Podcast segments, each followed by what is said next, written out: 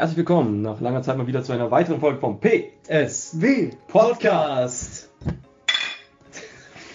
Okay, so viel zur Tradition. Und heute tatsächlich nicht mit einem langweiligen wissenschaftlichen Blick als erstes, wie wir es sonst immer machen, indem wir Der langweilige wissenschaftliche Blick kommt am Ende. Genau. Indem wir uns nicht wie letztes Mal irgendwie eine, unseren spannendsten psychologischen Fakt aus dieser Woche aus dem Arsch ziehen, sondern Ja, nee, weil die psychologischen Fakten bis jetzt auch noch nicht so spannend sind dieses Semester, habe ich das das Gefühl. stimmt allerdings. Außer ihr Ähm, wollt was über Methoden der klinischen Psychologie und Faktorenanalyse. Faktorenanalyse. Faktorenanalyse. Das Leute. Beste. Wirklich, studiert Psychologie, Faktorenanalyse bester. Faktorenanalyse ist der Messias, den, der euch in Mathe gefehlt hat. Ja. Ich Ohne hab Zahlen. Gar nicht aufgepasst. Ich habe nicht mitbekommen, was heute passiert ist, und dann ist er auf einmal mit Geometrie Ja, gekommen. Digga, ich habe dich am Ende gefragt, äh, ergibt das so und so Sinn? So, ja, Bruder, was immer. Was, Bruder? Was soll ich sagen, Bruder? Fairerweise muss man dazu auch sagen, Thomas und ich haben einen Film angeschaut. Aber nur am Anfang. Was für ein Film hieß er? Es ist eine Filmempfehlung. Das ist eine absolute Filmempfehlung. Bruce Lee gegen die Supermänner. Das ist kein Bruce Lee-Film, sondern ein, Bruce, ein Film über Bruce Lee mit einem Schauspieler, der Bruce Lee heißt, aber nicht mit L-E-E am Ende, sondern mit L-I am Ende. Er ist so trashy. Ich verstehe immer noch nicht, warum die die eine Frau beim Baden beobachtet haben. Es war so Man, unnötig. man, man, man muss dazu sagen, ähm, wir, wir schauen den auf stumm.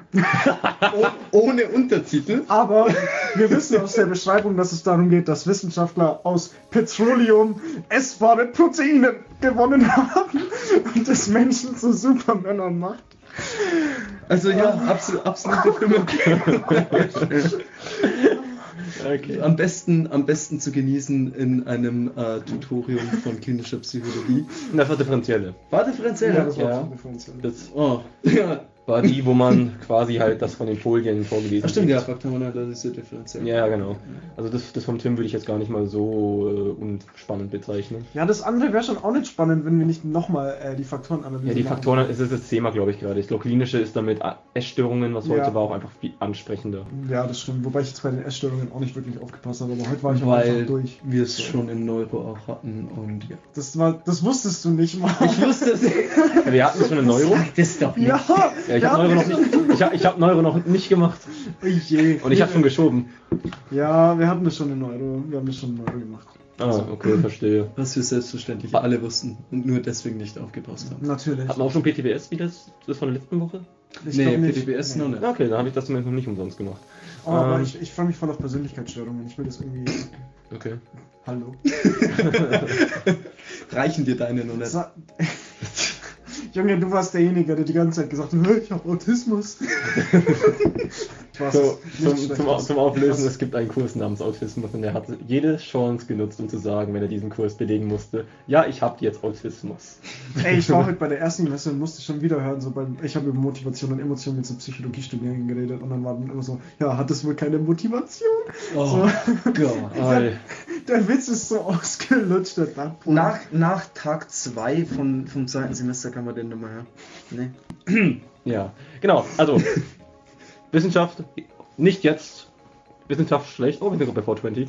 Ähm, und Die, ja. Da gibt's noch äh, tatsächlich aus dem Stimmt. letzten Podcast eine Wir müssen die noch- wir erfüllen müssen. wir haben letztes Mal angekündigt, dass du, äh, da ging es um die äh, Farbzuweisungen und äh, Charaktereigenschaften, die man Zahlen zuweist.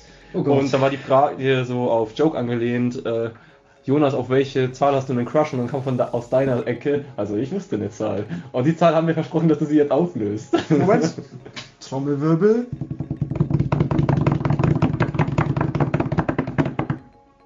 69? genau, die 69. I guess. Ich erinnere mich Wer- nicht daran, das ist meine Lieblingszahl. Wer hätte es nur kommen sehen? Okay, gut. Ähm, wenn ihr die erraten habt, dann bekommt ihr einen Keks. Somit, somit, haben, somit, somit haben wir unsere Schuldpflicht erfüllt. Ja. Und damit würden wir tatsächlich jetzt zu also einer. euch gegenüber, aber nicht dem Staat. Das muss ich. Ja. Hast du deine Steuern immer noch nicht zurückgezahlt? Nee. Sorry, sorry. Du, du, arbeitest ja im Finanzministerium. Ja, ich wollte es gerade sagen, so, äh, bitte wie? Ja, also falls ihr irgendwie äh, Steuerhinterziehungstipps haben wollt, nicht uns anschreiben, weil er ist ein Finanzamt, der leitet das weiter. Von nicht uns schreiben, weil ich wurde schon erwischt. Das stimmt wohl. Keine Experten hier. Gut, Nee, ähm, genau, also ab, abschließend gesagt, Semester bis jetzt noch nicht so spannend. Nee, Semester startet ruhig rein, aber wir werden wahrscheinlich jetzt alle wieder bereuen, spätestens in drei Wochen keine Zeit mehr zu haben. Ja, wobei ich sagen muss, ich finde es relativ entspannt, weil ich keine Statistik habe. Ja, das ist sehr korrekt. entspannend. Das ist korrekt. Also alle Erst- und Zweitsemester, suck it! Oder Drittsemester, die einmal Statistik mindestens geschoben haben. Oder, Oder vier Semester. Die Zweimal geschoben haben. Jungs, wie viele Kombinationen? Okay, das nicht. Nein, nein, die Kombination rechnen wir jetzt nicht davon aus. nee, Ähm, ich, ich denke, wir sind einfach alle sehr glücklich darüber. Ja. dass wir- Ja. Ich glaube, wir kommen jetzt einfach mal zu dieser äh, etwas anderen Idee. Und zwar, un unser aller Lieblingsserie, will ich jetzt mal so betiteln, ist How I Met Your Mother. Oder bist, warum bist du jetzt schon wieder dazwischen funken? Ja, nee, ich, ich, ich. Ich dachte, wir machen das so wie am Anfang so How I Met Your Mother. Wir können höchstens, wir können höchstens, wir können höchstens den Titelsong auffüllen. Aufführen. Oh ja. Aber nee. ähm, ja, genau. Und zwar ist jetzt unser aller Lieblingsserie I Met Your Mother natürlich hier, gerade von uns dreien zumindest. Und da haben wir jetzt mal die, hat sich mal in einem Gespräch die Frage aufgeworfen, was ist denn da eigentlich unserer aller subjektiver Meinungen nach äh, die beste Szene in How I Met Your Mother, bezogen natürlich auf alle neun Staffeln. Und das ist natürlich eine so gute Frage, dass wir das nicht gleich erörtern wollten, sondern das ist eine, eine wunderbare Frage, um die hier zu erörtern. um die, um die hier auch zu diskutieren. Und damit, und dafür haben wir uns folgendes, natürlich vollkommen selbst ausgedachtes, ähm, Prinzip ausgedacht. Jeder hat jetzt quasi eine, äh, eine erst, äh, drei Szenen durchnummeriert von erstens bis drittens ähm, und wird jetzt die Szene, die jeder als erstens äh, angegeben hat, detaillierter vorstellen. Und dann wissen, haben wir quasi unsere beliebtesten Szenen. Und dann werden wir ein bisschen drum diskutieren über die über genau die, diese drei. Und im Anschluss erwähnen wir dann noch, was auf zwei, zweitens und drittens war, weil es gibt so viele gute, haben wir festgestellt, dass wir halt einfach mal auch noch Honorable Mentions raushauen wollen. Ja, mich würde es mich würd's interessieren, auch die anderen dann noch, weil ich glaube, es gibt definitiv Es gibt Überschneidungen bei uns. Es definitiv gibt viele. definitiv Überschneidungen, so wie ähm, unsere fleißige Mitarbeiterin Franzi, äh, die für Mindestlohn in einem dunklen Keller arbeitet, Bei äh, herausgefunden hat. ähm, Also danke nochmal, Franzi. Ich weiß, äh, dein Lohn sind nur Komplimente, aber Aber immerhin. cheers, immerhin. cheers an dieser Stelle. Und eine Erwähnung im Podcast. Stimmt, das Eine Erwähnung im Podcast, ja. Haben nur wenige geschafft, du bist unter ihnen. Ja. Und es gab gab's Überschneidungen? Musste jemand seine nicht musste jemand durfte jemand nicht seine erste Szene haben? Ich glaube ja. Ja. Ich, ich, ich, ich durfte nicht meine erste Szene nehmen. Ich bin gespannt, wer von euch Flachzangen mir meine Szene abgeluchst hat. Dazu, äh, ich will nur ganz kurz anmerken, wie qualvoll die Mensa mit euch war in den letzten Tagen, weil wir immer über How I Met Your Mother geredet haben und ich immer eure scheiß Szenen wissen wollte und niemand es mir gesagt hat, aber Robin weiß meine Szene. Ja, ich habe es ein bisschen rausfiltern können. Ja, das war. Aber ich habe ich habe ich, also die erste weiß ich nicht, glaube ich. Es sei denn, du hast die jetzt nochmal abgeändert und das war dann die, die ich erraten habe. Äh, das, ich gebe da jetzt keine Auskunft mehr. Genau, okay. Aber dann will ich jetzt tatsächlich sagen, ähm, Start mal rein. ja, wer will denn starten? Ich denke tatsächlich, dass du ein guter Start wirst, weil Ich ich, ein guter glaube. Start. Aber ich, dann sieht jeder so schlechter nach Hause. Achso, ja gut. bin Aber bin wenn der man Einzige, nach der oben sich hier- kommt, dann sieht man immer schlecht aus. Ich bin halt der Einzige, der hier richtig was vorbereitet hat, deswegen sagen sie das gerade. ähm, gut. Ich hatte heute keine Front Zeit. an der Stelle. Ja, wir- war auf der ersten Messe. Aber wir waren die erste Messe.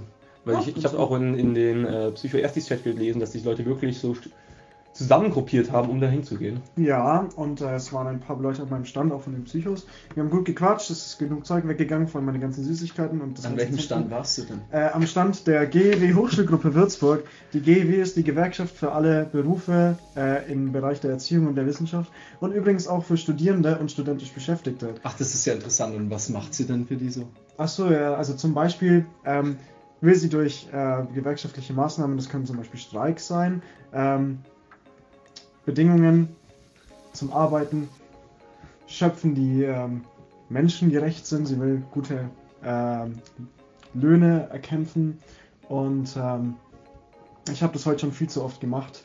Das, deswegen, und, ja, auf jeden Fall. Ich äh, finde, du machst es prima. Willst, willst du nochmal den Instagram-Namen von der GEW reinschicken? Weil den habe ich schon letztes Mal zweimal rausgeschnitten. Vielleicht hast du diesmal Glück. Okay, also es ist Nein. Äh, wenn ihr Bock habt, euch zu engagieren, dann äh, sind wir zu zweit. Nein, Spaß. Hört sich, hört sich nach einer guten Sache an. Ja, okay, gut. Das war ungeplant, die Werbung übrigens. Ja, die war wirklich ungeplant. Ich war jetzt gerade so ein bisschen, also in Thomas Stimme war es zwar leicht suggestiert worden, aber Das war nicht geplant, dass das so kann war. ich. Suggestion kannst du? Okay. Also Robin. Ich okay, dann würde ich tatsächlich den Beginn machen. Wir haben uns jetzt kein Zeitlimit gesetzt. Jeder darf hier ausschweifen, wie er will. Und dann würde ich jetzt tatsächlich meinen Case starten. oh mein Gut. Gott. Ich habe Okay. kurz einen Blick auf die Notizen. Okay, Da also. kommt was auf uns Mhm. zu. Okay, also. Stopp. Ab diesem Moment sprechen wir eine große Spoilerwarnung für How I Met Your Mother aus. Das bezieht sich tatsächlich nicht nur auf die drei Szenen, die gleich vorgestellt werden, sondern auf die mitunter größten Plot-Twists und das Ende der Serie. Sollten Sie diese Serie also noch nicht geschaut haben, empfehlen wir Ihnen das grundsätzlich sehr, raten aber zugleich bis Minute 52 zu sprengen, um nicht gespoilert zu werden. Ansonsten wünschen wir viel Spaß. Okay, es geht los. Ähm, bevor ich jetzt auf meine, meiner Meinung nach, beste Szene von How I Met eingehe, möchte ich erstmal zwei Grund, zwei Fundamente im Vorhinein abklären. Und zwar erstens, was eine Sitcom ausmacht und zweitens, was eine gute Szene in meiner Ansicht nach ausmacht. Eine, gut, eine Sitcom ist ja für Zuschauer ein, also eine Sitcom ist eine überspitzte, unterhaltsam dargestellte Darstellung des alltäglichen Lebens, was ein Safe Space für die Zuschauer bietet und ein Wohlgefühl hervorbringen soll, was halt deswegen Zuschauer gerne einschalten, um sich zu, aus dem selbststressigen Alltag abzulenken und einfach mal abzuschalten. Ja klar, eine Feel-Good-Serie. Es ist eine Feel-Good-Serie. Serie, Es ist ein Safe Space. Und was ist ein, eine gute Szene, muss ich meiner Meinung nach abheben. Also sie kann gut geschrieben sein, sie kann super geschauspielert sein, aber das alleine macht eine Szene noch nicht zu einer besten Szene in How I Met Your Mother zumindest, weil diese Serie einen hohen Standard an den Tag legt. Das heißt, diese Szene musste sich auch abheben und sie muss, das ist bei How I Met Your Mother vielleicht ein bisschen mehr gegeben als wie bei Sitcoms wie Friends, ähm, sie muss einen auch emotional treffen und in einem guten Rahmen eingebettet sein. Burn. Ja, ich will nur ein bisschen Friends, den, den alten Friends-Krieg wieder hoch, hochleben lassen. Ja, nee, Und? ist sympathisch. Dafür will ich jetzt kurz diesen Rahmen, den ich gerade meinte, dass eine gute Szene braucht, um in den sie eingebettet sein muss, erwähnen. Meine Szene kommt aus der achten Staffel und der 20. Episode. Es ist ein normal und tatsächlich muss ich, muss ich jetzt so weit ausholen, dass ich die Folge ein bisschen erkläre, weil nämlich die ganze Folge und auch eines, ein Insider, der über Staffeln hinweg aufgebaut wurde, allein auf diese Szene eingeht. Es startet diese Folge mit einem normalen Sitcom-Szenario, wo ein Streit von Marshall und Robin über einen Cocktailnamen dargestellt wird. Natürlich mit dem klassischen Namen mit dem Humor. Marshall hatte die Cocktail-Idee, Robin hat den Namen bekommen und Ma- Marshall ist Patty darauf. Genau, und das, ich glaube, das ist auch diese Szene, wo er dann irgendwie in den Damenklo eingesperrt wird und allem. Ja, klar. Genau. Ja, Und während dieses klassische Sitcom-Element im Hintergrund als quasi Side-Story abspielt, ist doch der Hauptfokus auf, einen, auf, den, auf den Standardtisch in McLaren's, wo Ted und Barney miteinander sitzen, gerichtet. Ted hat sich Tickets für Roberts vs. Wrestler zugelegt und versucht mit Barney Lösungen zu arbeiten, wie sie Marsha und Lily ja gerade äh, mit ihrem ersten Kind, mit, mit Marvin zu tun hatten, und äh, Robin dazu zu kriegen, dass sie bei dieser Tradition wieder mitmachen. Eine Tradition, die in dieser Clique seit ein, vor einigen Staffeln eingeführt wurde, zu einem Zeitpunkt, als sich die Gruppe zum ersten Mal so aufzulösen erschien. Robin hatte sich ein bisschen entfernt, Ted hatte sich so höher zu diesen höheren Snobkreisen äh, hingerichtet gefühlt und Marshall und Lily hatten Vorbereitungen für ihr erstes Kind getroffen. Damals blieb Barney alleine zurück und deswegen brachte er alle zu Roberts vs. Wrestler, wo dann auch der Doppelgänger von Ted gefunden wurde. Und, seit, und seitdem tatsächlich diese Folge dann auch endete mit einem äh, Satz vom, von der Erzählerstimme. Äh, eines war klar, wir würden jedes Jahr äh, zu Roberts vs. Wrestler gehen. Es ist ein Symbol für die Unzertrennbarkeit dieser Gruppe geworden. Und jetzt in diesem ganzen normalen Sitcom-Rahmen passiert allerdings etwas Ungewöhnliches. Und zwar im Gespräch mit Barney und Ted erscheinen äh, Zeitreisende, was auch den Episodennamen die Zeitreisenden erklärt. Es ist ein Zukunfts-Barney und ein Zukunfts-Ted, die dann teilweise über Szenarien waren wie, ja, soll ich diese Frau ansprechen und Zukunfts-Ted kommt? Nein, glaub mir, das ging schrecklich aus in der Zukunft. Wie, wie, viel, wie viel Zeit eigentlich in der Zukunft? Zehn Stunden oder? Ah, ich, ich weiß nicht, ich glaube, es ist tatsächlich zehn Jahre oder ja, es sind ja, es sind ja zwei Doppelgänger, ne? Ja, genau. Jeweils. Und tatsächlich ist das ungewöhnlich, weil How Met Your Mother hält sich eigentlich an die sich selbst gesetzte physikalischen Grenzen der Serie. Und Zeitreise ist eindeutig nicht Teil von dieser selbstgegebenen Physik. tatsächlich die ein, der einzige andere Moment, wo ihre, seine Physik bricht, ist, als Barney eine Abfuhr von Robin kriegt und die Zeit stillsteht. Falsch. Falsch? Falsch. Kommt das nochmal? Nee, aber es gibt noch einen Zeitreisenden. Und zwar Marshall, der seine Ja, okay, Marshall. Marshall mit Ah. dem Schiff. Ja, aber zumindest immer, immer wenn ein, ein Bruch mit der eigens, serieneigenen Physik herrscht, weiß man, irgendwas ist faul, irgendwas krasses wird hier gleich passieren. Ja. Aber da alles in diesen Wohlfühlkontext eingebettet ist, ignoriert der Zuschauer diesen Bruch. Allerdings nur bis zu diesem einen Moment. Bis zu diesem einen Moment, auf den diese ganze Folge hin abzielt und der einen wie ein Schlag trifft. Das Wort erhält Barney. Ted überlegt immer noch fieberisch, wie er Leute zu Ted Roberts vs. Wrestler bringt. Und Barney ergreift das Wort. Ted, this moment already is gone. The whole Minnesota title thing is happened. It happened five years ago. It's just a memory. And the rest of this never happened. Right now, Marshall and Lydia are upstairs trying to get Marvin to go, go back to sleep. Robin and I are trying to decide on a caterer. And you've been sitting here all night staring at a single ticket to Roberts vs. Wrestler because the rest of us couldn't come out. Look around it. You're all alone. Und die Szene verändert sich abrupt. Innerhalb von wenigen Sekunden verändert sich die ganze Stimmung. Aus diesem heiteren, doch so gewohnten Sitcom-Wohlfühl-Kontext wird eine sehr, sehr ernste und stark konfrontative Stimmung, die einen mit, den, mit der Realität konfrontiert. Die Bar wird unterstützend im Hintergrund menschenleer und Ted wird im Bild zentriert.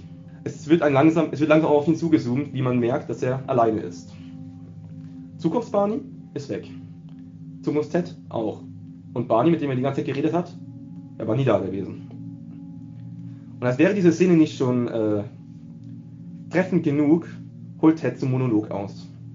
Er, er, er, er, er erzählt, wie er jetzt aus der Bar geht und wie ihn nichts dazu bringen könnte, dass er jetzt zu Robert's vs. Wrestler allein geht. Er würde viel mehr zu, zu, zu seiner alten Wohnung gehen, wo jetzt Marshall und Lee drin wohnen und Zeit mit ihnen und ihrem Kind verbringen. Er würde zu Robin und Barney in Barneys Wohnung gehen und ihnen zuhören, wie sie ihre Hochzeit planen und sich über irgendetwas streiten. Und dann holt er allerdings in seiner Erzählermanier aus und sagt, aber Kinder, ihr wisst, was ich, was ich als erstes machen würde. Und ich wüsste keinen anderen Moment, keine andere Wahl, die ich dem vorziehen würde. Und er rennt los. Er rennt durch die gewohnte Szenerie New Yorks, die wir immer wieder kriegen. Ein Weg, der immer wieder genau die Route aufzeigt, wenn irgendwas Wichtiges in der Szene passiert ist. Den Weg, den er gegangen ist, als er Stella an der Ampel traf. Der Weg, den er, mit dem er mit seinem Regenschirm immer lang geht. Und er bleibt vor einer Tür stehen, Tränen aufgelöst. Und liefert die beste Szene aus How I Met Mother. Hi, I'm Ted Mosby. In exactly 45 days from now, you and I are gonna meet. We are gonna fall in love. We are gonna get married and we're gonna have two kids and we're gonna love them and each other so much. All that is 45 days away, but I'm here now. I guess because I want this extra 45 days with you. I want each one of them. Look, if I can have him, I took the 45 seconds before your boyfriend shows up and punches me in the face because I love you. Always gonna love you until the end of my days and beyond. Was diese Szene so genial macht, sie spielt absichtlich mit diesem Sitcom-Gefühl, das normale Zuschauer haben, um einen größeren Impact zu erzielen. Es ist brillant geschauspielert und äh, geschrieben, also der Monolog und wie es performt wird, ist einfach Weltklasse. Und es konfrontiert den Zuschauer schonungslos mit der Realität, zeigt aber auf, dass man, wenn man sich in dieser Situation wiederfindet, lieber früh als spät handeln sollte. Ein gewisser Optimismus ist in dieser Szene auch versteckt. Aber warum, also es ist eine sehr gute Szene, aber warum soll das jetzt unbedingt die beste Szene sein? Da kommt für mich jetzt ein, ein persönlicher Aspekt rein. Denn ich habe diese Folge damals bei der Erstausstrahlung schon gesehen und war beeindruckt davon. Doch hatte ich damals das Foreshadowing nicht bemerkt. Und als dann das Ende von How I Met Your Mother released wurde, war ich geschockt und musste sofort an diese Szene denken und musste sie neu deuten. I want those extra 45 days. Genau. Ja. Und beim zweiten Mal sehen, also nach dem Ende, hat es mich stark emotional getroffen.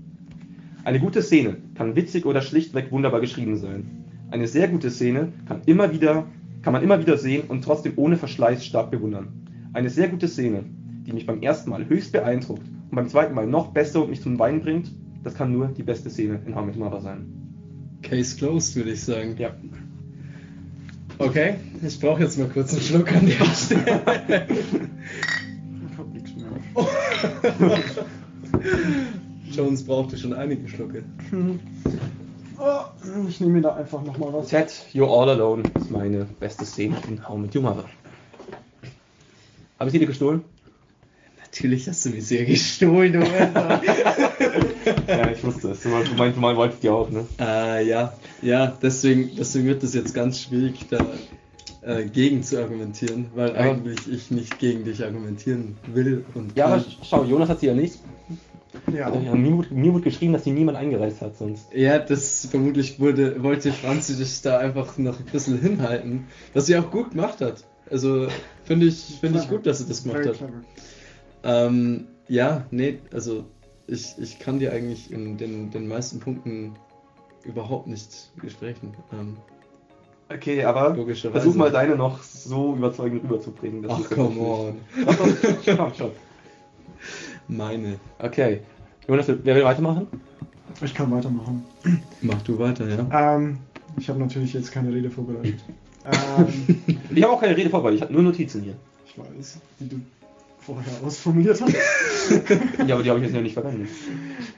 Auf jeden Fall. Äh, um meine Szene zu verstehen, braucht man ein bisschen Vorwissen, das Robin teilweise schon geliefert hat. Unter anderem Robots vs. Wrestlers, weil da kommen die, äh, die, da kommt die Gang wieder zusammen. Und bei diesem Event Robots vs. Wrestlers in der neunten Staffel, in der allerletzten Folge, erzählt Barney von seiner kürzlich gemachten Errungenschaft, die auf eine frühere Staffel, auf die fünfte oder sechste anspielt, und zwar die perfekte Woche. Die Woche, in der er schafft, mit, äh, an jedem Tag der Woche mit einer Frau zu schlafen. Und ähm, das war auch schon vorher bei dieser perfekten Woche eben ein Zeichen dafür, dass Barney äh, an einem emotional sehr tiefen Punkt ist in seinem Leben. Und wir wissen zu dem Zeitpunkt, dass Barney sich von Robin hat scheiden lassen und dass Barney sozusagen zurückgekommen ist zu seinem alten Ich, zu dem Ich, das er eigentlich abgeworfen hatte für die Liebe seines Lebens, die wahrscheinlich auch für immer die Liebe seines Lebens bleiben wird. Und dementsprechend musste er sich trösten.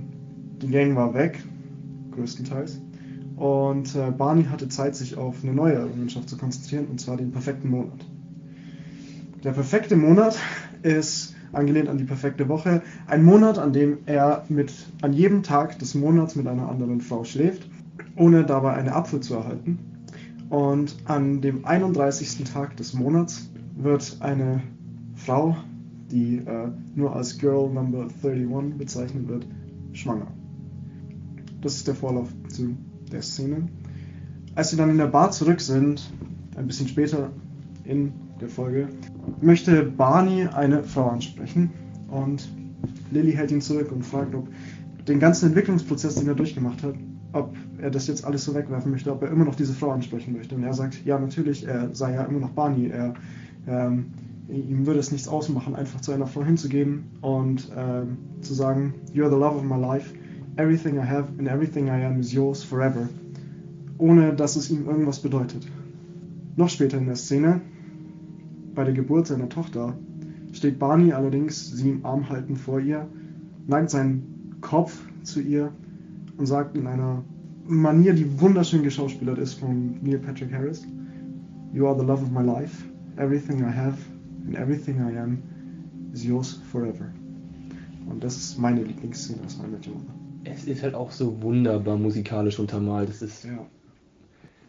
ich finde, was bei How I Met Your Mother sehr unterschätzt ist, ist die musikalische Untermalung jedes Mal. Ja, Also ich habe so, das werden wir auch gleich bei meiner 2 und meiner 3 sehen, ich habe, die Szenen sind da eigentlich nur wegen der Musik. Ja, ich weiß nicht, also der Vorlauf, der macht schon, finde ich, einiges Der macht schon einiges aus. Weil Es ist, es ist vor allem, wenn man das, sich das Character Building eigentlich Ja. von Barney anschaut. Und ich finde auch, er ersetzt damit so ein bisschen Robin. Er kann, er kann von diesem, er, man hat, also er hat gezeigt, er kann lieben.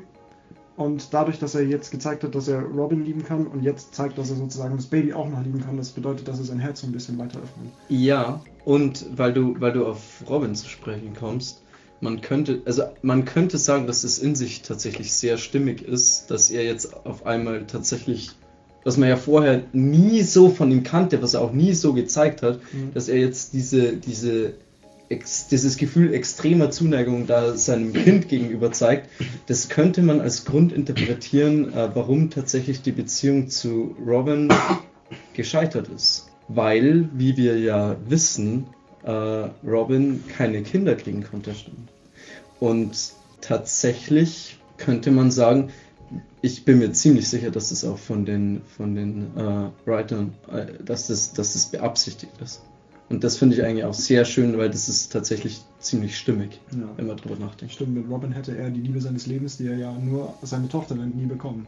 Exakt. Und Und, glaube ich jetzt, das ist jetzt ein Claim, also das kann ich jetzt jeder- und, und äh, natürlich an dieser Stelle, das ist jetzt weiter, das geht von deiner, von Das deiner, ist jetzt ein bisschen äh, rein interpretiert. von deiner Folge wieder weg. Ähm, Ja, aber, aber also glaubst du, dass Barney, also das war ja durchaus bekannt in der, in der Clique, dass, dass Robin keine Kinder kriegen kann. ja, Aber glaubst du, Barney wusste einfach unterbewusst nicht, dass er ein Kind will? ja, Ah, okay. Das, das ist genau das, was ich sage. Er hat den.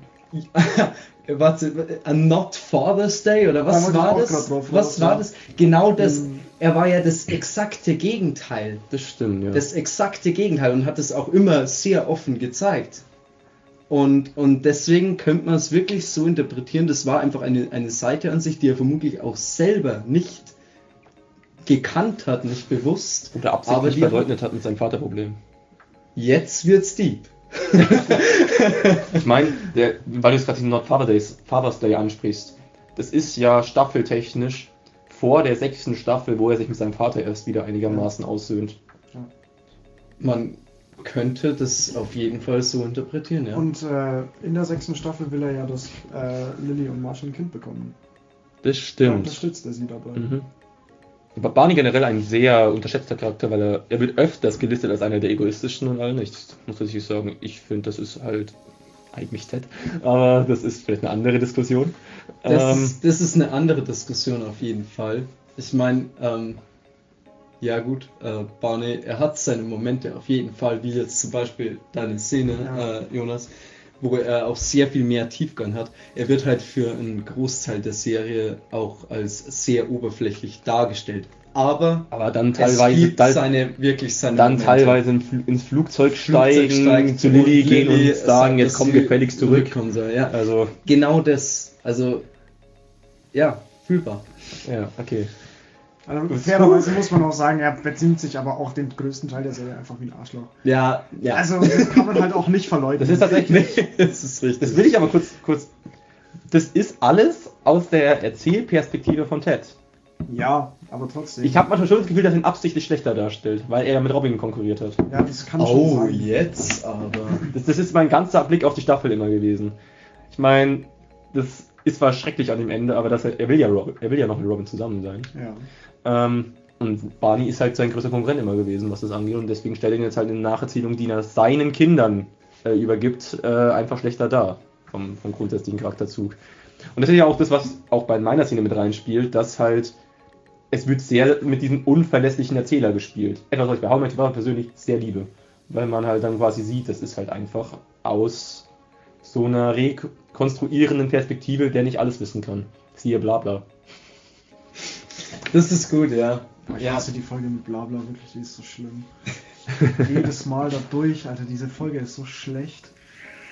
Warum denn? Aber ich, ich weiß nicht, ich kann die einfach nicht anschauen. Also erstmal ist die Frau komplett unsympathisch und wird nur Blabla genannt und dann haben sie sich über World of Warcraft kennengelernt, was einfach eine richtig doofe Storyline Ted ist. war die Frau. Ja, und dann ihre dämlichen Taschen da und der Konkurrenzkampf mit Robin, der so, ah, nee, Ja. echt nicht.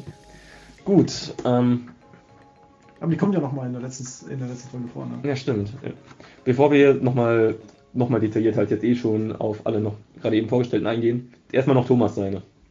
Gut, ja, jetzt ähm, bleibt wohl nur noch eine Szene, die, wie ja bereits äh, erwähnt wurde, meine zweite Szene ist, weil Robin eine sehr gute Wahl getroffen hat. Sorry. Aber eine, eine so gute Serie wie How I Met Your Mother zeichnet sich ja dadurch aus, dass es nicht nur eine sehr gute Szene gibt. Und ähm, meine, meine Zweitwahl ist tatsächlich eine Szene, die sehr weit zurückgehende Wurzeln auch hat. Es ist äh, dies, die Folge ist äh, diejenige, in der es um die Eröffnung von einem Gebäude geht, nämlich von Teds äh, selbst entwickelten und, und, und designten Gebäude. Und ich denke, jeder kann sich jetzt schon, der sich mit Mother auseinandergesetzt hat, vielleicht denken, worauf es rausläuft. Der GMB-Architektur-Wettkampf. Ja, genau. Der er Victoria wieder zurück. Genau, genau, und das, genau, und das Warte geht's. mal, das war gar nicht die Folge. Ne? Nee. das war eine Hochzeit, oder? Wessen, wessen Hochzeit? Boah, das, war, das war auch irgendwas mit ganz in der ersten Staffel irgendwo, oder? Nee, wieder. Victoria. Das ja wieder. Ach so, wieder. Nee, wo er sie So, wieder trifft. War das die Tochter von Victoria, wo sie dann abhauen? Konnte nicht im Brautkleid in die Bar? Ja, Ja. aber die treffen sich doch davor. Ach so, ja. Ja, klar, sie, sie kennen sich. Jetzt haben wir Das war ja, das war ja der unendliche Kuss. Ja, jetzt, jetzt, jetzt haben wir Thomas unterbrochen, komm. Ja, nee, es ist alles gut. Ich werde es sowieso nicht so äh, gut hinkriegen wie du, aber Hey, ich versuch's. hey, hey. Also, ähm, tatsächlich ähm, beginnt ja die Folge auch damit, dass äh, Ted Robin bittet, äh, ob sie denn sein Date sein wollen würde für die Eröffnung des, äh, des Gebäudes. Und ähm, Robin sagt da ja auch zu. Und ähm, eigentlich im, im Laufe dieser, dieser Folge ist relativ klar oder, oder meint man zu sehen, dass Ted auch durchaus noch, noch Gefühle für, für Robin hätte. Seinerseits aber meint, dass Robin irgendwie ja doch noch mit Barney zusammen sein will. Und deswegen entwickelt sich das, als er in der Limousine eigentlich zu der Eröffnung des Gebäudes fährt. Ähm, er, er hat sie ja als Date eingeladen, Robin. Aber denkt, dass äh, Robin noch äh, investierter wäre in Barney und klärt sie deswegen über die für ihn vermeintliche Wahrheit auf. Es wird kommuniziert, äh, dass äh, Barney Patrice heiraten wird. Und ähm, Robin muss diese Nachricht erst, erst verkraften, denkt aber dann, ja, okay, das ist, das ist in Ordnung für sie. Sie mischt sich nicht weiter in, in Barneys Leben und Liebesleben ein, bis zu dem Zeitpunkt, wo ihr Ted eröffnet, wo sich die beiden denn heiraten werden, nämlich auf dem, äh, naja, Dach des Worldwide News Centers, was zufälligerweise Robins Lieblingsplatz auf der ganzen Welt ist. Und in diesem Augenblick hat Robin, glaube ich, tatsächlich sowas, was man auch einen emotionalen Zusammenbruch ein bisschen bezeichnen könnte. Und ähm, Ted beschließt, Robin nicht zu der Eröffnung zu nehmen und setzt sie ähm, beim Worldwide News Center ab. Was mich ähm, zu meiner Szene bringt. Nämlich, Robin betritt das Dach des Worldwide News Centers und findet dort ein sehr romantisch dekoriertes Dach vor. Und ähm, man sieht einen Zettel, der aussieht wie, oh Wunder, eine Seite aus Barneys Playbook mit der Aufschrift The Robin. Und man wird im Folgenden Stufe für Stufe aufgeklärt über, naja, man wird eigentlich eingeweiht, dass man in Folgen davor, in vielen Folgen davor nicht wusste, was eigentlich passiert ist. Und Stück für Stück ähm, offenbart sich tatsächlich äh, Barneys Plan, den er perfide durchgeführt hat, um, um Robin für sich zu gewinnen. Beginnend bei, ich glaube, der erste Schritt war, dass er sie und Nick ja mit seinem Heiratsantrag äh, auseinandergebracht hat. Das war, glaube ich, der erste Schritt, oder? Also, dass halt quasi zu Nick, zu den beiden als den Date haben, hingeht und sagt, Und äh, ich habe noch Gefühle für sie, mehr als sie weiß. Ja, genau. Das war im, im Breakup-Dings, oder? In dem, in dem, in der Breakup, äh, Breakfast-Dingens, ich Das weiß kann, es nicht kann, mehr genau. kann sein, ja. Ja, ich kann die, die einzelnen Schritte jetzt nicht alle wiederholen, aber die ganze, die ganze Beziehung zu Patrice, wie er das äh, Playbook, ähm, naja, finden hat lassen, den Streit provoziert hat, alles in der Staffel davor, ich kann es jetzt nicht genau wiederholen, deswegen sorry dafür, aber alles baut darauf auf.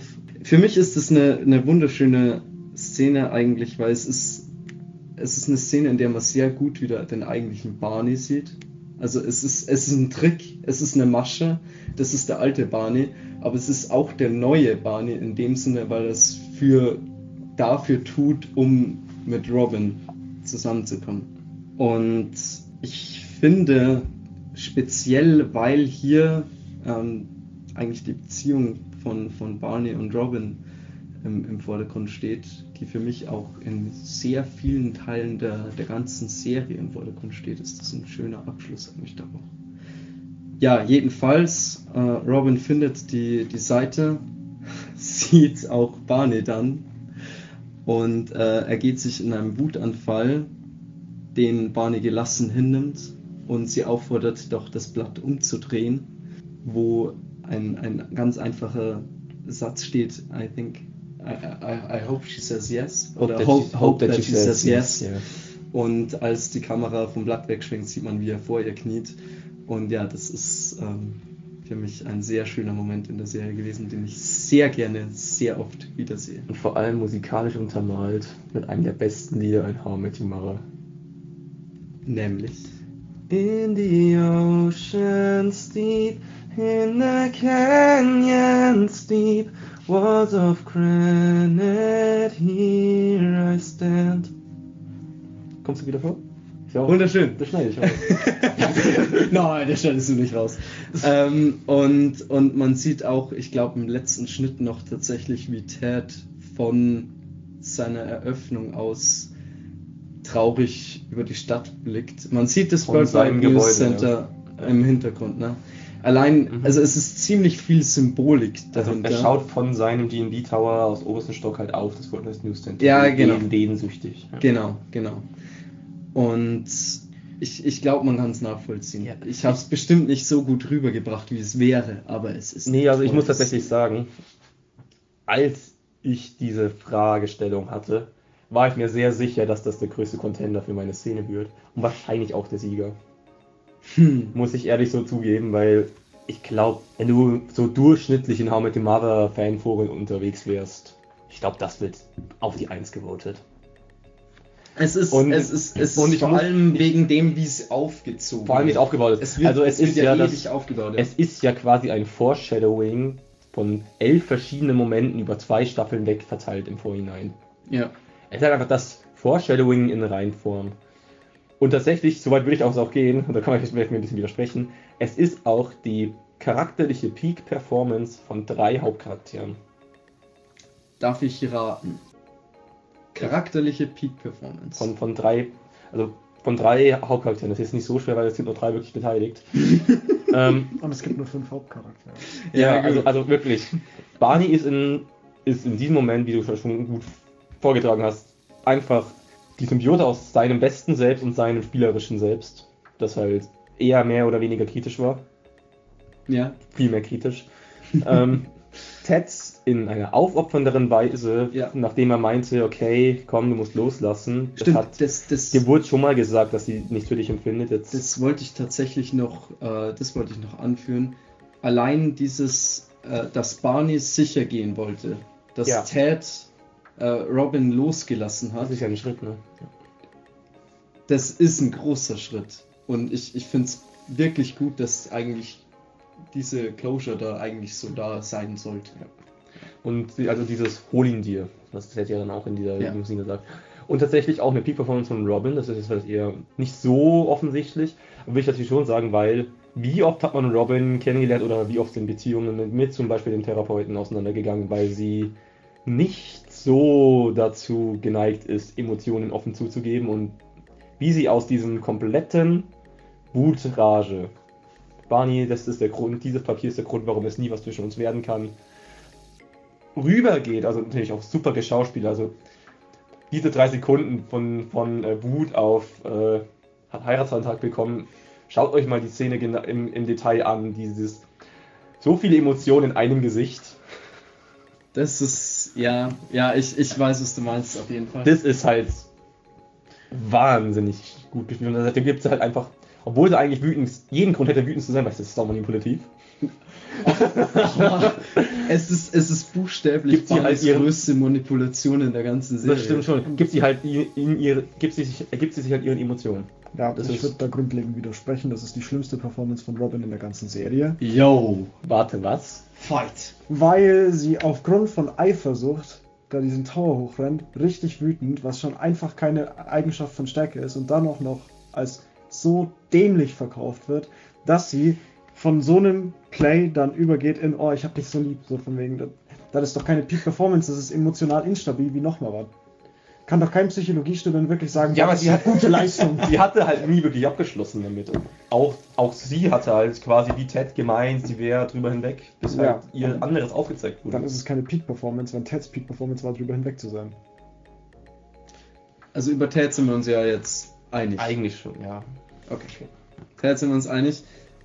Barney können wir, auch, im, im, können wir im Raum stehen lassen. Also natürlich Ist debattierbar. ist debatierbar. Aber jetzt geht's um jetzt geht's um Robin, oder wie? Ja, also ich muss da nicht weiter diskutieren. Für mich gibt es da einfach keinen Punkt, äh, wo ich sagen würde, dass Robin sich gut verhalten hätte. So überhaupt nicht. Okay. Also in jeder Hinsicht ist Robin da. Könnte man sagen, könnte man sagen, dass das Ganze nur funktioniert hat, weil alle drei tatsächlich eigentlich irgendwie wussten, was die anderen wollen. Mit Ted, glaube ich, über Ted weiß es glaube ich nicht. Über Barney wusste es ja erst ab diesem Papierstück. Hm. Weil ich glaube ja, ein Schritt war ja, also zwei, also ne- neben den ganzen Schritten mit Patrice, war ja ein Schritt ja auch zu sagen, äh, ich gebe es auf, dich zu wollen und quasi jegliche Emotion oder Interesse zu negieren. Das war ja war, war, was Barney sagte, ja. Ja. Äh, aber wenn man, da das muss man spontan, da muss man spontan eigentlich dran denken, wie sie das erste Mal zusammengekommen sind. La lange nach Sandcastle in the Sand auf Wiederholung schauen. Ist aber auch so ein Song, den habe ich in meiner Sex-Playlist. Genauso wie zu Beef is a better than one.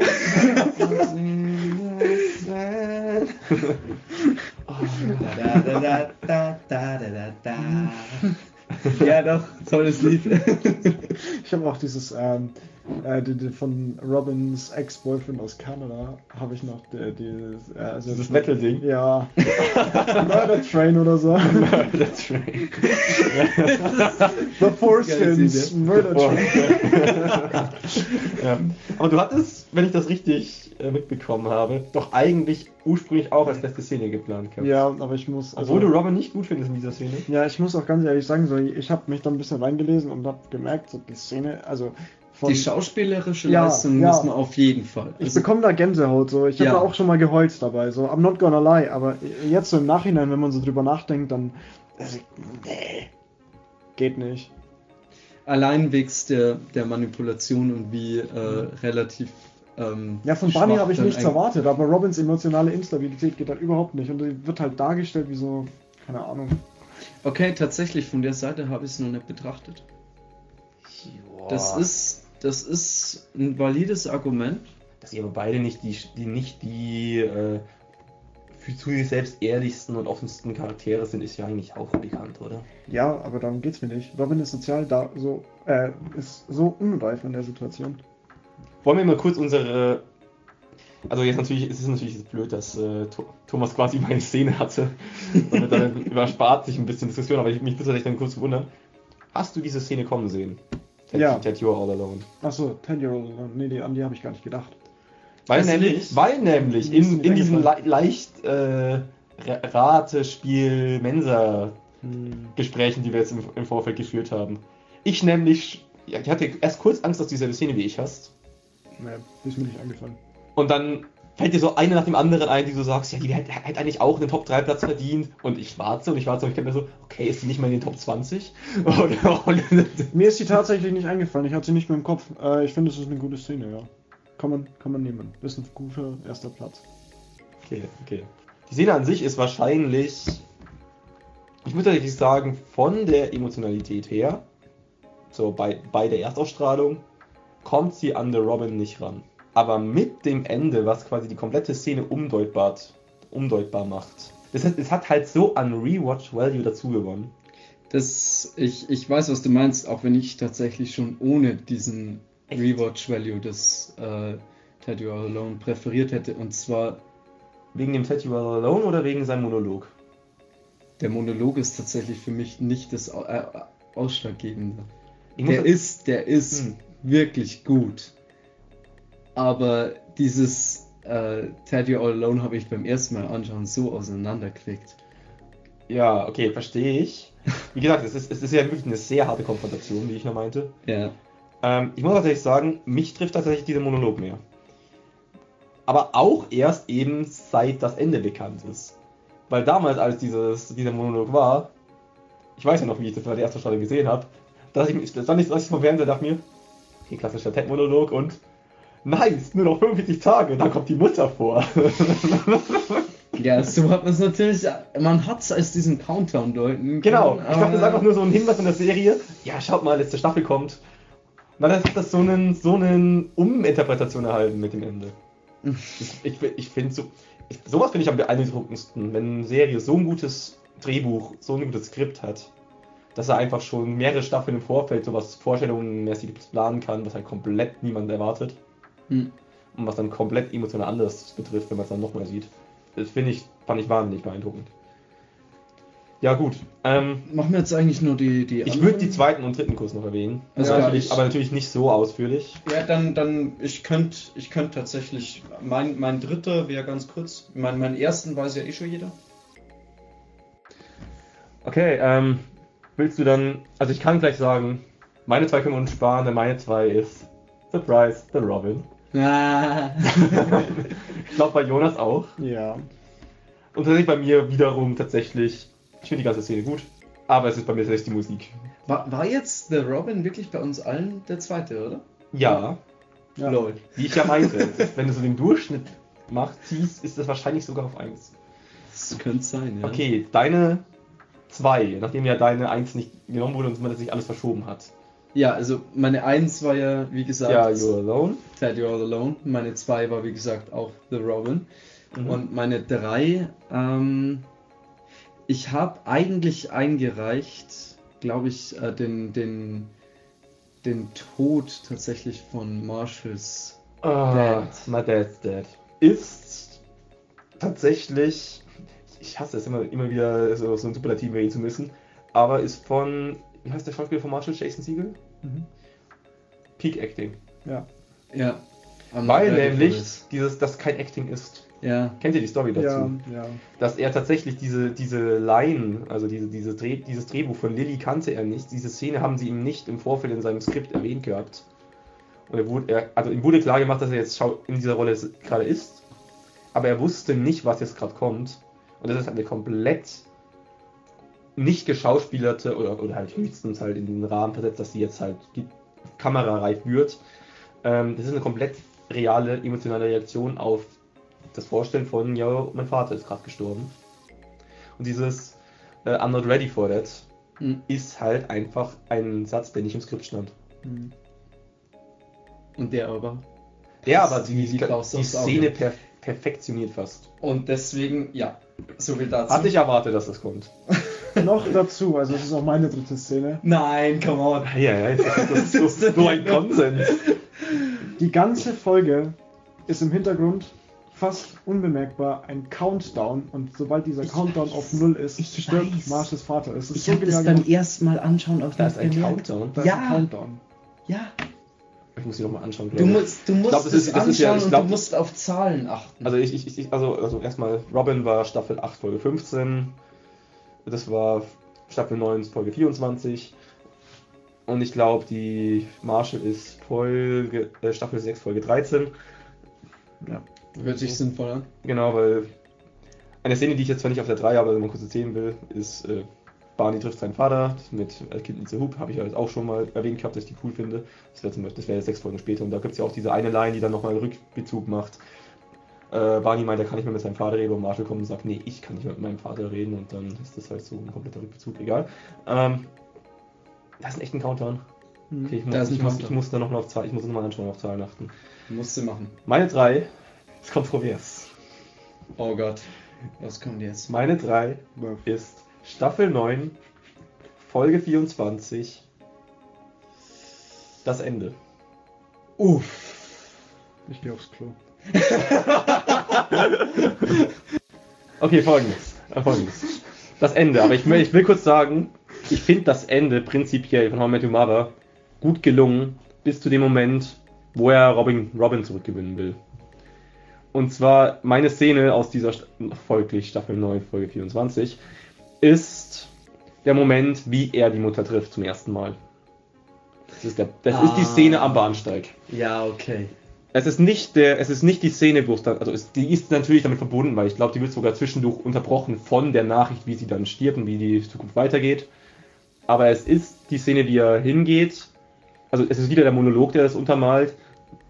Äh, trotz durch jede dunkelste Stunde bin ich Gott dankbar für, dass ich mich damals getraut habe, zu dieser Frau in diesem an diesem verregneten, einsamen Bahnsteig hingegangen bin und sie anspreche.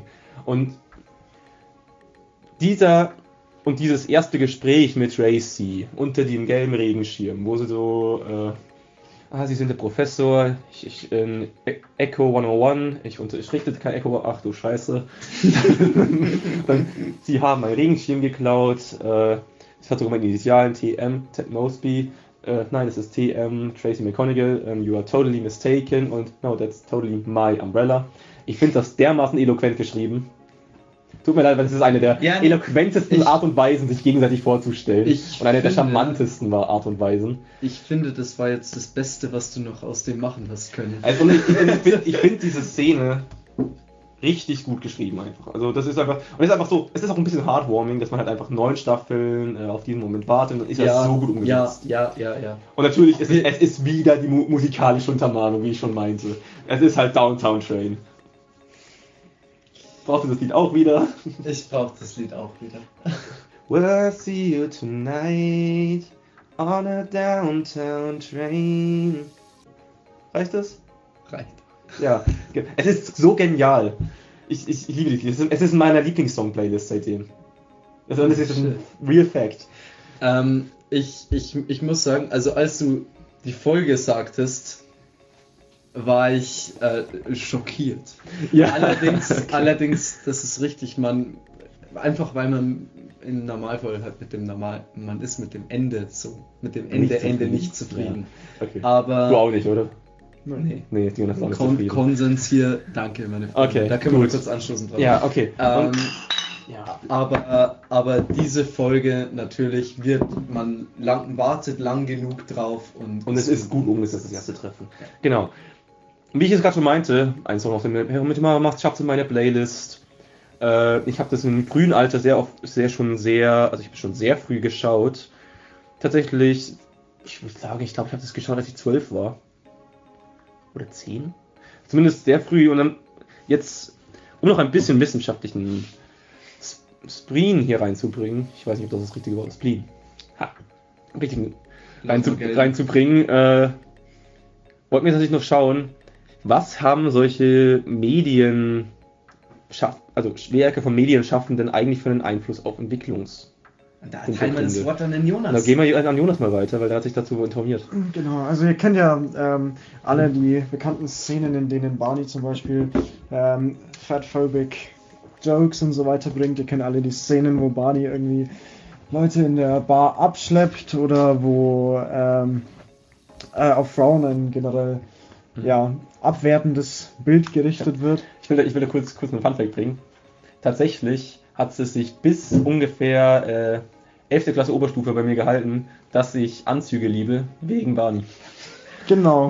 Und da, wir, wir waren alle da. Wir waren alle da. Und Da kommen wir tatsächlich auch schon zu äh, der Wissenschaft, die Robin da angekündigt hat. Und zwar gibt es auch einen Ausdruck dafür, dass wir Sachen nachahmen oder nachahmen können, die wir sehen. Und äh, den, äh, den Fachbegriff, den darf Thomas gerne ganz kurz erwähnen.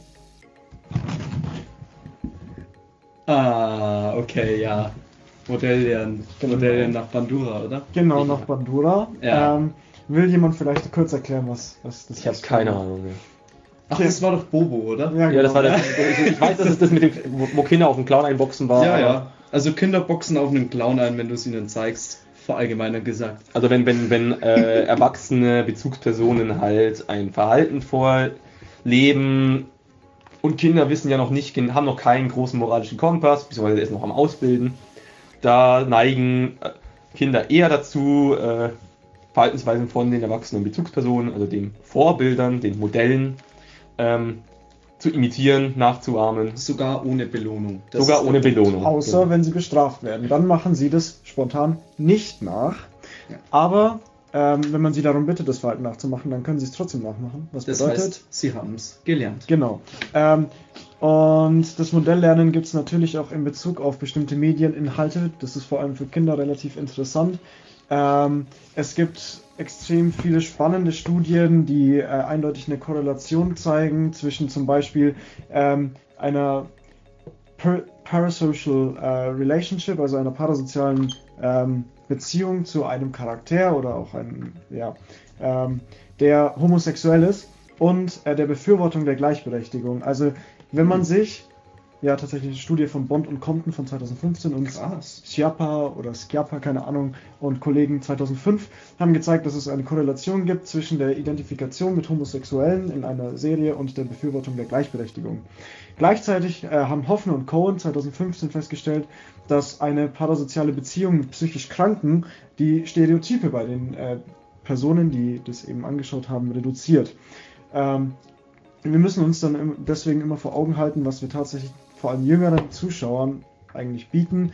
Und äh, da kann man How I Met Your Mother als Serie durchaus kritisch sehen, äh, was mir den Spaß daran trotzdem nicht verdirbt. Ich wollte es nur erwähnt haben, weil wir hier ein bisschen Wissenschaft mit reinbringen wollten. Es gibt außerdem noch ein paar Theorien in Bezug auf vor allem Aggression und äh, parasoziale Interaktionen. Vielleicht habt ihr davon schon mal was gehört. Äh, einerseits die Theorie des kognitiven Primings, die besagt, dass die Betrachtung aggressiver Medieninhalte aggressive Gedanken, Gefühle und Verhaltenstendenzen aktiviert. Hm. Und Die klassische, die klassische Videospieldebatte. Genau. Ähm, Mhm. Und es gibt äh, scheinbar laut der Dozentin, die ich in diesem Kurs hatte, ähm, Hinweise darauf, dass äh, häufige Aussetzungen mit solchen Inhalten ähm, den Glauben verstärken, dass die Welt ein feindseliger Ort ist und ambivalente Reize dann eher als gefährlich interpretiert werden, wenn man in den Situationen mit Medieninhalten aus oder in ähnlichen Situationen Medieninhalte irgendwie schon mal gesehen hat. Äh, es gibt außerdem noch die Informationsverarbeitungsansätze.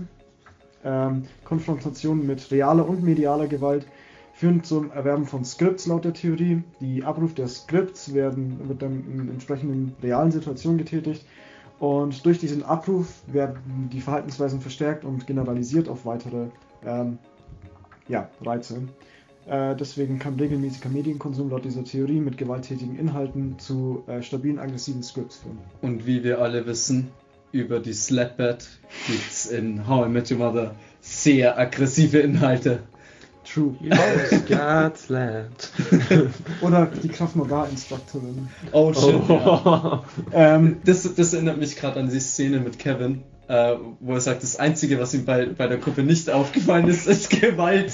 Ah, die Psychoanalyse von äh, Okay, und dann gibt es noch die Desensibilisierungstheorie, die besagt, dass äh, negative Affekte physiologische Reaktionen hervorrufen, die wir als unangenehm da, äh, wahrnehmen. Wenn diese aber dabei auftreten, wenn wir wiederholt aggressive Medieninhalte konsumieren, dann wird unser Körper, dann gewöhnt er sich daran. Also dann wird er desensibilisiert, das heißt, die physiologischen Reaktionen sind nicht mehr so hoch, weswegen letztlich dann äh, die Gewalt sozusagen, die wir auf jemanden ausüben, nicht mehr so schlimm, als so schlimm wahrgenommen wird. also tatsächlich bei, bei der Wahrnehmung von äh, gewalttätigen Handlungen auch über Medien sinkt praktisch diese Hemmschwelle, willst du sagen?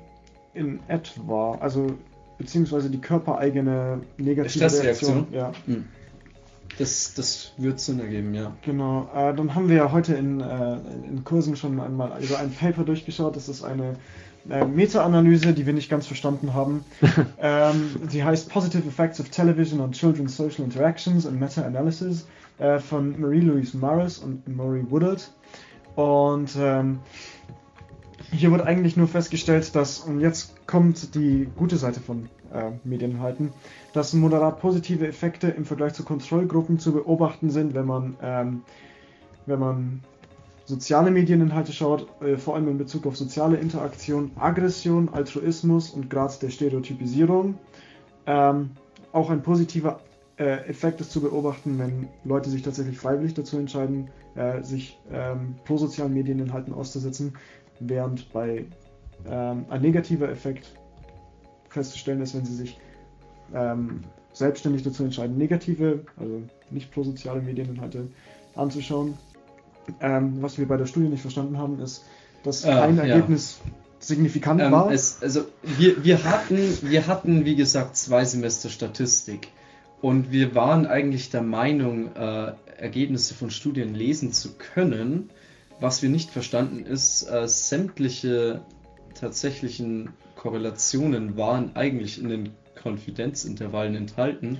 Und wir haben jetzt nicht wirklich verstanden, wie das dann signifikant sein soll. Aber vielleicht übersteigt es einfach unseren geistigen Horizont als Trittis. Ja, vielleicht müssen wir einen Master machen dafür. Aber auf jeden Fall, äh, also die haben gesagt, das war alles äh, signifikant. Also Zitat, behaved significantly more positively or held significantly more positive attitudes than others. Also glauben wir das einfach mal. Ja, nee, aber Wir, wir, wir, können, wir, wir machen drauf aufmerksam. Wir ge- sagen, Ja. wir haben es jetzt so ja. gelesen, aber ja. Das ist auch der Kritikpunkt, dass die Studie anscheinend generell unverständlich und nachvollziehbar und unnachvollziehbar ist. Äh, vielleicht auch einfach nur für uns, vielleicht sind wir auch einfach nur dämlich. Ihr könnt ja selber nachschauen, wenn ihr wollt. Äh, ich kann euch gerne die, also wenn ihr uns anschaut, dann schicke ich euch gerne irgendwie so die DOI oder so.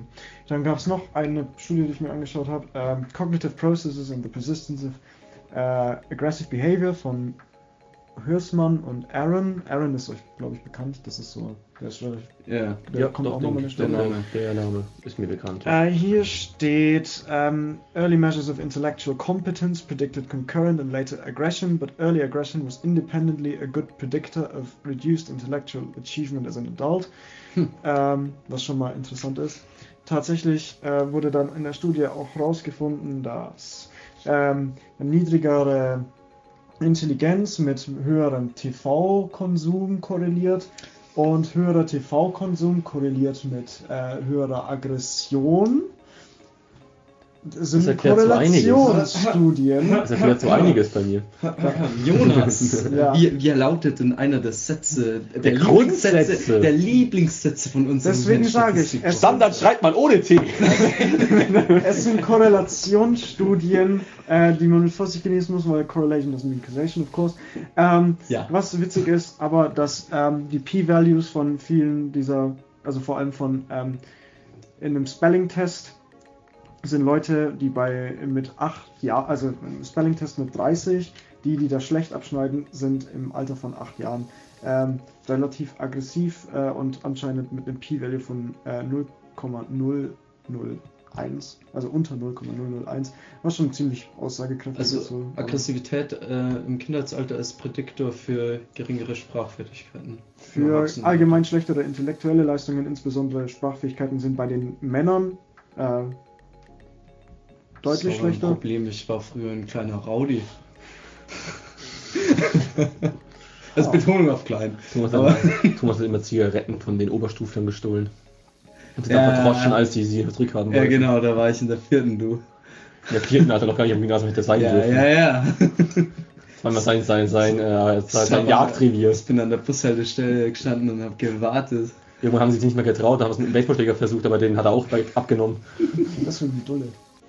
Ja, genau, deswegen die Dulle in meinem, in meinem Kopf drin. Ja. Ja. Ist die eine, die man sieht.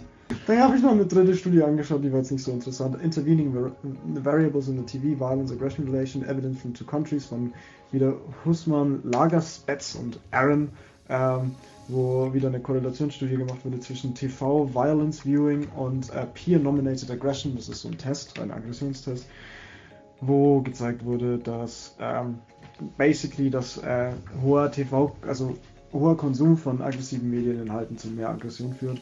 Ähm, was ich witzig finde, äh, sig- am signifikant, äh, beziehungsweise am, am kleinsten sind die P-Werte bei Frauen. Also quasi P-Werte sind die Wahrscheinlichkeitswerte, die Ja. über Signifikanz bestimmen. Also Frauen sind äh, Am, am stärksten betroffen dann davon, oder? Ja. Äh, was ich komisch fand, war, dass sie eine, Hypothese, eine gerichtete Hypothese hatten und die Test. Und die ging in die Richtung. Ich Oder- glaube schon, ja. Das ist äh, verdächtig. Äh, auf jeden Fall, all probabilities, probabilities are two-tailed. Ja, wird halt so gemacht. Muss, muss, muss da jetzt nicht unbedingt sein. Will Two-Tailed im Sinne von zweiseitig gerichtet, ne? also dass man nicht Also auf ein Ungerichtet. 0,5 Ungerichtet, Fehlerniveau geht, sondern auf ein 0,25. was die Studie Nee, 0,025. Ja, was die Studie stärker macht, Ja. äh, aber ist unnötig. Hätte nicht sein müssen, weil Wie, wie wir gelernt haben. durchaus gerichtet. Ich, ich werde ich werd nie verstehen, warum man Studien zweiseitig durchführt, wenn man eine eigentlich gerichtete Hypothese hätte Aber gut, Naja. das erörtern wir an anderer Stelle. Oder vielleicht könnt ihr eine Scheuchi-Vorlesung besuchen. Da freut er sich. Cheers. Tschüss. So. Das war traurig. Heute ist jemand zu mir zum Stand gekommen, weil wir traurig aussahen und niemand zu uns gekommen ist. Ja, das Oh. war ich. Ja, Elend und Elend, ne? Nee, aber tatsächlich äh, war voll viel los. Also wir haben, haben gut Material weggebracht und alles. War, war ganz nice. Lass mich raten, die wollten eigentlich nur die Kugelschreiber. Nee, nicht unbedingt. Also die Kugelschreiber sind gut weggegangen. Das ist auch, Mhm. auch in, un, unabhängig von den anderen Sachen. Aber Ja, okay. Gut, Auf dann- jeden Fall, mach mal, mach mal ein Abschlussstatement. Ja, doch, also will man schon sagen. Also, ich glaube, Ja, wir müssen ja noch abstimmen. Der, der, Ko wir können, ich würde würd das tatsächlich das Publikum entscheiden lassen. Wir lassen das Publikum. Oder Franzi. das Fran Franzi, Paula oder Also die drei Leute, die uns zuhören, bitte schreibt uns mal. wer gewonnen hat. Aber ich glaube wir können. Und Auflösung natürlich- in der nächsten Folge? Boah, ja, klar, ja, können wir so machen. Ja, Auflösung in der nächsten Folge. Damit auch. Ja, okay. Äh, ich weiß es nicht. Ich habe also ich habe den Überblick. Also erstens, Ja, egal. ähm, so viele sind es nicht. Also wir werden so Ja, genau. drei Aber- haben. Aber ich bin wirklich, also wenn, du- wenn ein Party, das wir ohne zu beeinflussen es treffen können, ist, ist, dass wir erstaunlichen Konsens dafür hatten, dass wir wild mit Szenen umhergeworfen hatten eigentlich. Das ist richtig, ja. Und auch, auch was, was man jetzt wirklich abschließend noch festhalten muss. Ich glaube, wir alle sind uns einig, dass How I Met Your Mother eine großartige Serie ist, ja. die wir auch nur für alle. Gut, ähm, wir, wir, wir müssen allen empfehlen, wahrscheinlich, die es noch Wem- nicht gesehen haben, dass sie sich den Podcast noch nicht anschauen. ja, dann hätte, dann hättet ihr auf den Spoiler hören sollen. ja. Aber ich, oder, oder, oder, oder ihr vergesst einfach schnell alles, was wir gesagt haben. ja aber, aber großartige Serie. großartige Serie können wir nur empfehlen. Und der Podcast hat mir heute wieder wirklich Spaß gemacht. Ja, das- du sagst es so, als hätten es die anderen nicht. Aber. nee, aber genau. Also wir, wir können auf Fazit sagen, der Konsens war beeindruckend. Es gab eine Doppelung der, bei der 1, das ist vielleicht ein leichter Hinweis. Aber wir haben jetzt auch wissenschaftlich ein bisschen aufgearbeitet bekommen, was positiv oder negativ an dieser Serie sein könnte. Das heißt, reflektiert, Serien anschauen. Komm mit euren Kindern, ihr Schlinge. Und damit würde ich sagen. Und das ist das Wort zum Sonntag. Besser als How I Met Your Mother. Spaß. Hey! Yo! Willst du noch was losbrechen? Das können wir gerne auch draußen klären. Okay, Falls ihr nichts mehr von Jonas hört, hallo? wundert euch nicht, der ist, der ist ganz schnell abgereist irgendwo hin. Also ich gut. weiß nicht. Wir wollen jetzt mal nicht weiter darauf hinausgehen, was da hätte kommen können. Ich will nicht weiter drauf rumreiten. Ja, genau. Das überlassen wir jetzt der Imagination. Ähm, Ah, das macht Gut. schon die ganze Woche. aber. Lass es langsam. Ich weiß noch nicht. Okay, okay. Aber ich glaube, dann können wir zum Abschluss kommen. Wir haben jetzt Das einen halt glaubt guten, guten äh, Überblick. Ich finde es ein sehr in sich geschlossener Podcast. Ja. Tatsächlich, das war das erste Mal, dass wir So einen richtigen wirklich roten Faden hatten. Ne? ein Thema durchgezogen haben. Das ist der Wahnsinn, als, als hätten wir uns tatsächlich mal Gedanken gemacht über die Scheiße hier. Weißt du, was, was, weißt du, was entscheidend war?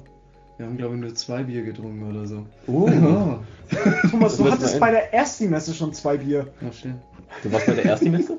Ja, nur kurz. Ah, so lange wie man halt für zwei Bier braucht. Okay. Also dann würde ich, dann würde ich mal sagen, dann kommen wir langsam zum Abschluss hier. Ähm, ich hoffe, es hat euch Spaß gemacht, uns 50 Minuten über, über drei Szenen einer Serie diskutieren zu hören. Naja, Und wissenschaftlich noch 20 Minuten den Background zu kriegen. viel diskutiert haben wir ja nicht, wir haben unsere Szenen vorgestellt. Ja, schon ein bisschen diskutiert auch zwischendurch. Also. Ja, das mit, ja, gut, so einzelne Punkte, aber nicht die, die sich. Ja, ist ja wir, jetzt auch wir, egal. wir, sollen, wir sollen ja auch noch den, äh, den lieben Zuhörern hier Gedanken äh, freilassen. Das ist ja noch abstimmen. ja, genau. Okay, und damit würde ich sagen, das war's für heute mit dem PS nee. Podcast. Podcast. Nice.